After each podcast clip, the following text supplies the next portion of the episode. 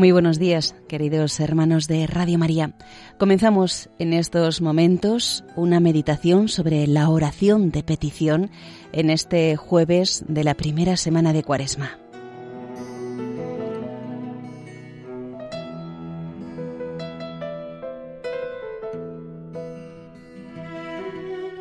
Pedid y se os dará.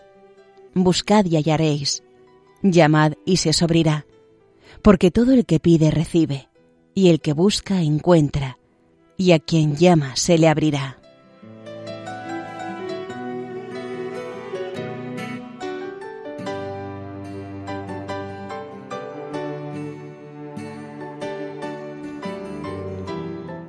Pasamos una buena parte de nuestra vida pidiendo cosas a otras personas que tienen más o que poseen unos conocimientos superiores a los nuestros. Pedimos porque somos gente necesitada. Y es en muchas ocasiones la única posibilidad de relacionarnos con los demás. Si no pidiéramos nunca nada, terminaríamos en una especie de vacío y de falsa y empobrecida autosuficiencia. Pedir y dar. Eso es la mayor parte de nuestra vida y de nuestro ser. Al pedir, nos reconocemos necesitados. Al dar, podemos ser conscientes de la riqueza sin término que Dios ha puesto en nuestro corazón.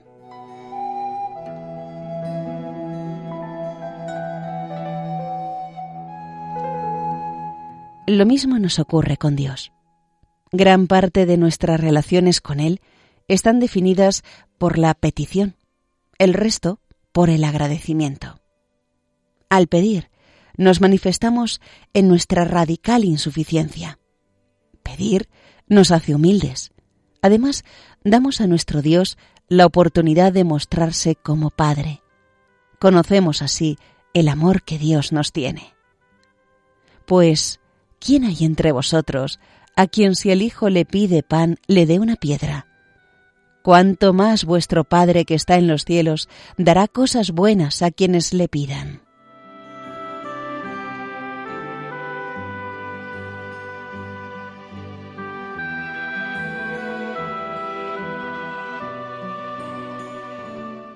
No pedimos con egoísmo, ni llenos de soberbia, ni con avaricia, ni por envidia. Si nuestra petición es, por ejemplo, la ayuda en unos exámenes, un favor material, sanar una enfermedad, etc., debemos examinar en la presencia de Dios los verdaderos motivos de esa petición. Le preguntaremos, en la intimidad de nuestra alma, si eso que hemos solicitado nos ayudará a amarle más y a cumplir mejor su voluntad.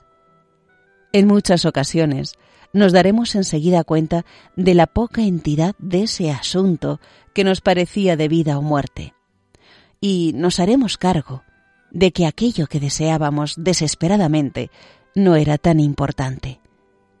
Sabremos enderezar nuestra voluntad con la voluntad de Dios, y entonces va mucho mejor encaminada nuestra petición.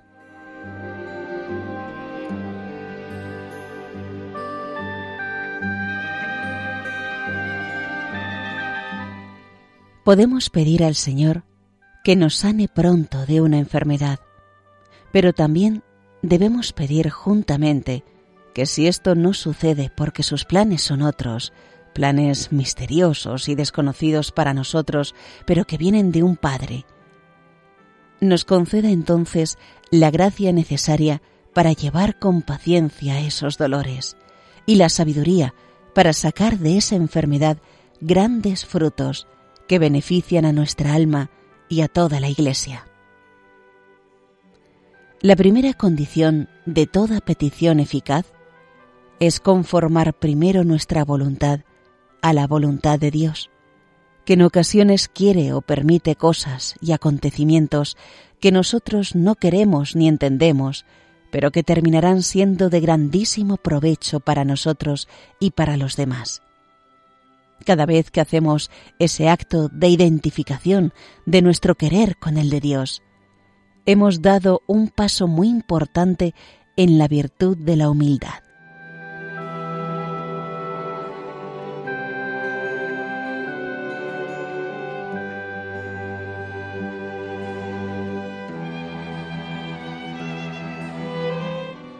Existen innumerables bienes que el Señor espera que le pidamos para que se nos concedan, bienes espirituales y materiales, ordenados todos a nuestra salvación y a la del prójimo. No convendréis conmigo en que, si no alcanzamos lo que pedimos a Dios, es porque no oramos con fe, con el corazón bastante puro, con una confianza bastante grande, o porque no perseveramos en la oración como debiéramos. Jamás Dios ha denegado ni denegará nada a los que le piden sus gracias debidamente.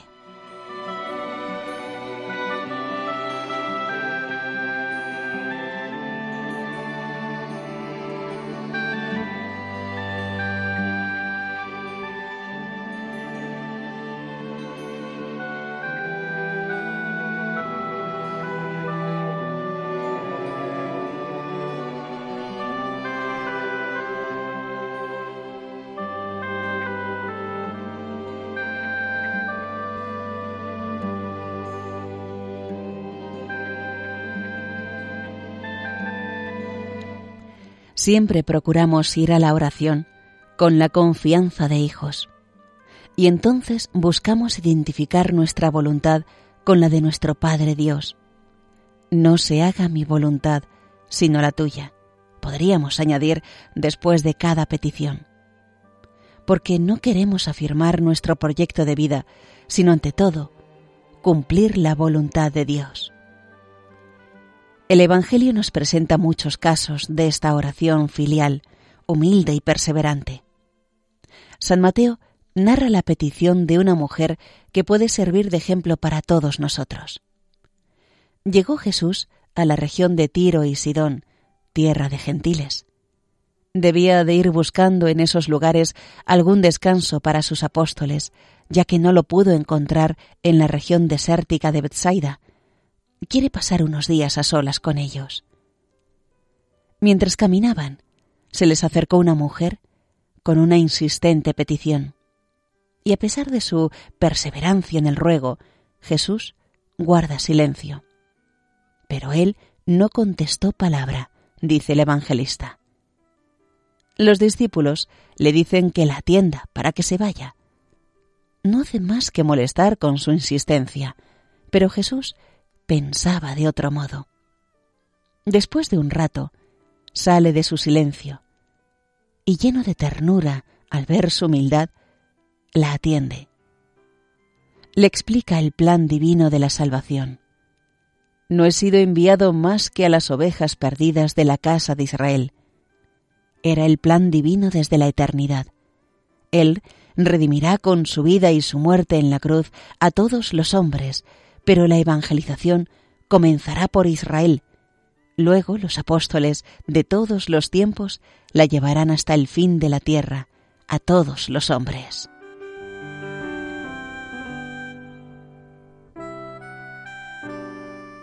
Pero esta mujer cananea, que acaso ni comprendió el plan divino, no se desanima ante su respuesta. Mas ella, acercándose, se postró ante él diciendo, Señor, socórreme. Sabe lo que quiere y sabe que puede conseguirlo de Jesús.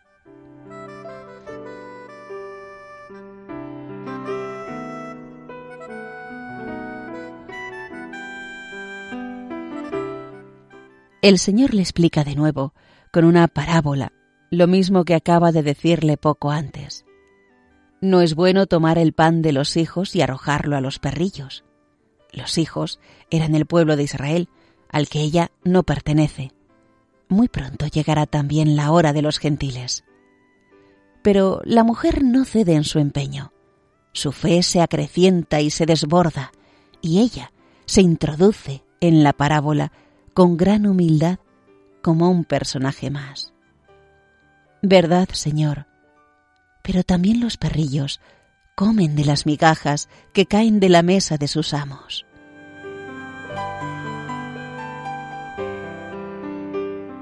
Tanta fe, tanta humildad, tanta constancia hacen exclamar al Señor, Oh mujer, grande es tu fe. Y con un tono entre solemne y lleno de condescendencia añade, hágase conforme tú lo deseas.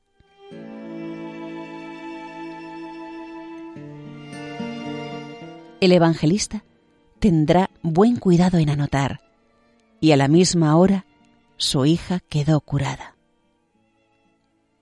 Para este milagro excepcional fueron necesarias también una fe, una humildad y una constancia excepcionales.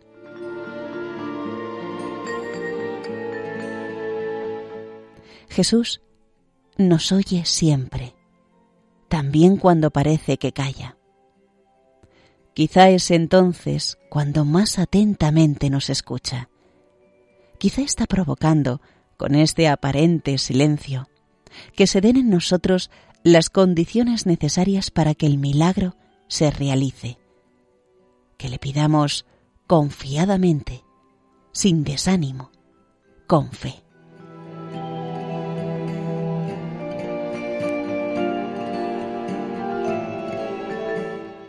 ¿Cuántas veces nuestra oración ante necesidades perentorias será la misma?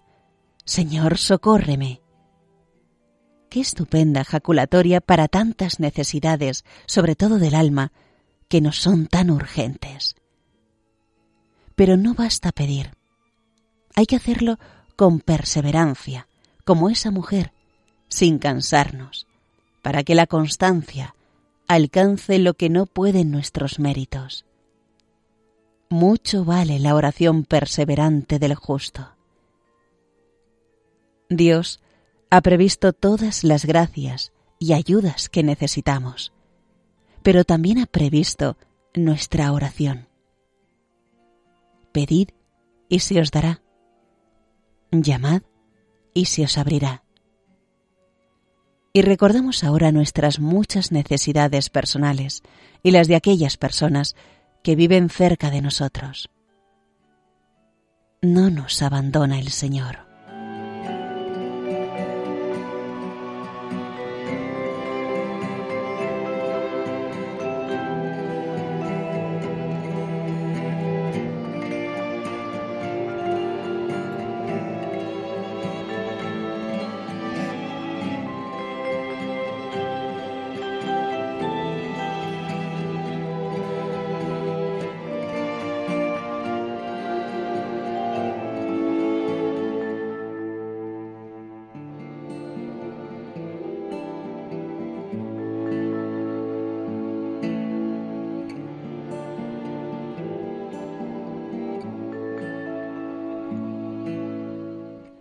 Si alguna vez no se nos concedió algo que pedimos confiadamente, es que no nos convenía. Bien mira por ti quien no te da cuando le pides lo que no te conviene. Él sí que sabe lo que nos conviene. Esa oración que hicimos con tanta insistencia quizá habrá sido eficaz para otros bienes o para otra ocasión más necesaria. Nuestro Padre Dios la encaminó bien siempre da más de lo que le pedimos. Siempre.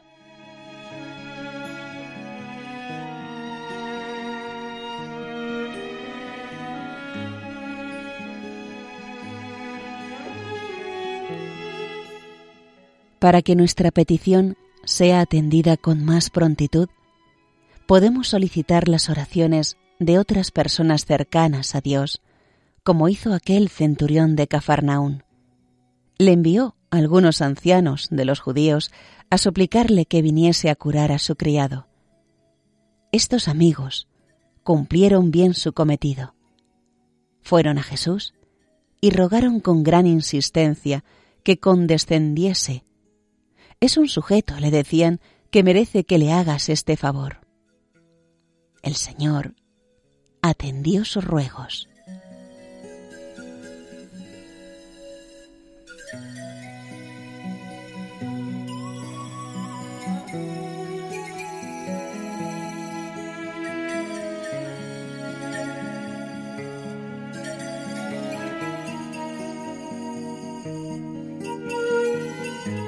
A la hora de pedir oraciones, nos puede ser útil recordar que después de la oración del sacerdote y de las vírgenes consagradas, la oración más grata a Dios es la de los niños y la de los enfermos.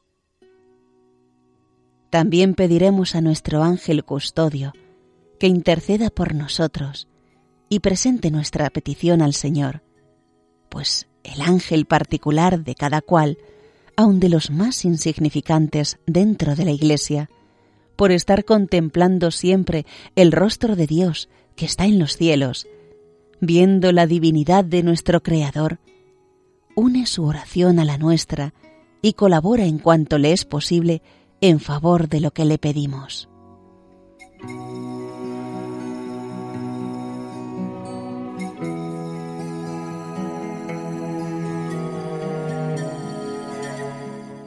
Tenemos, además, un camino que la Iglesia nos ha enseñado desde siempre para que nuestras peticiones lleguen con prontitud ante la presencia de Dios. Este camino es la mediación de María, Madre de Dios y Madre nuestra.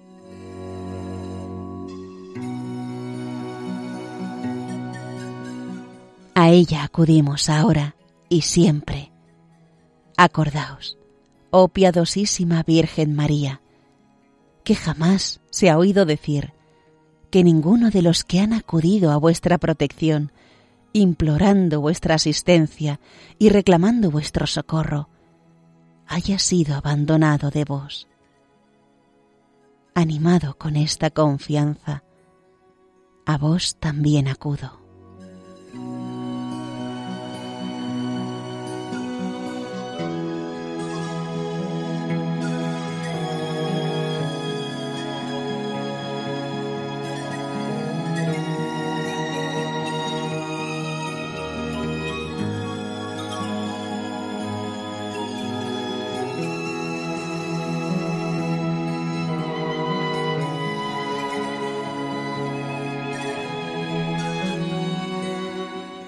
Y hasta aquí, queridos oyentes de Radio María, la meditación de hoy, la oración de petición, basado en el libro Hablar con Dios de Francisco Fernández Carvajal.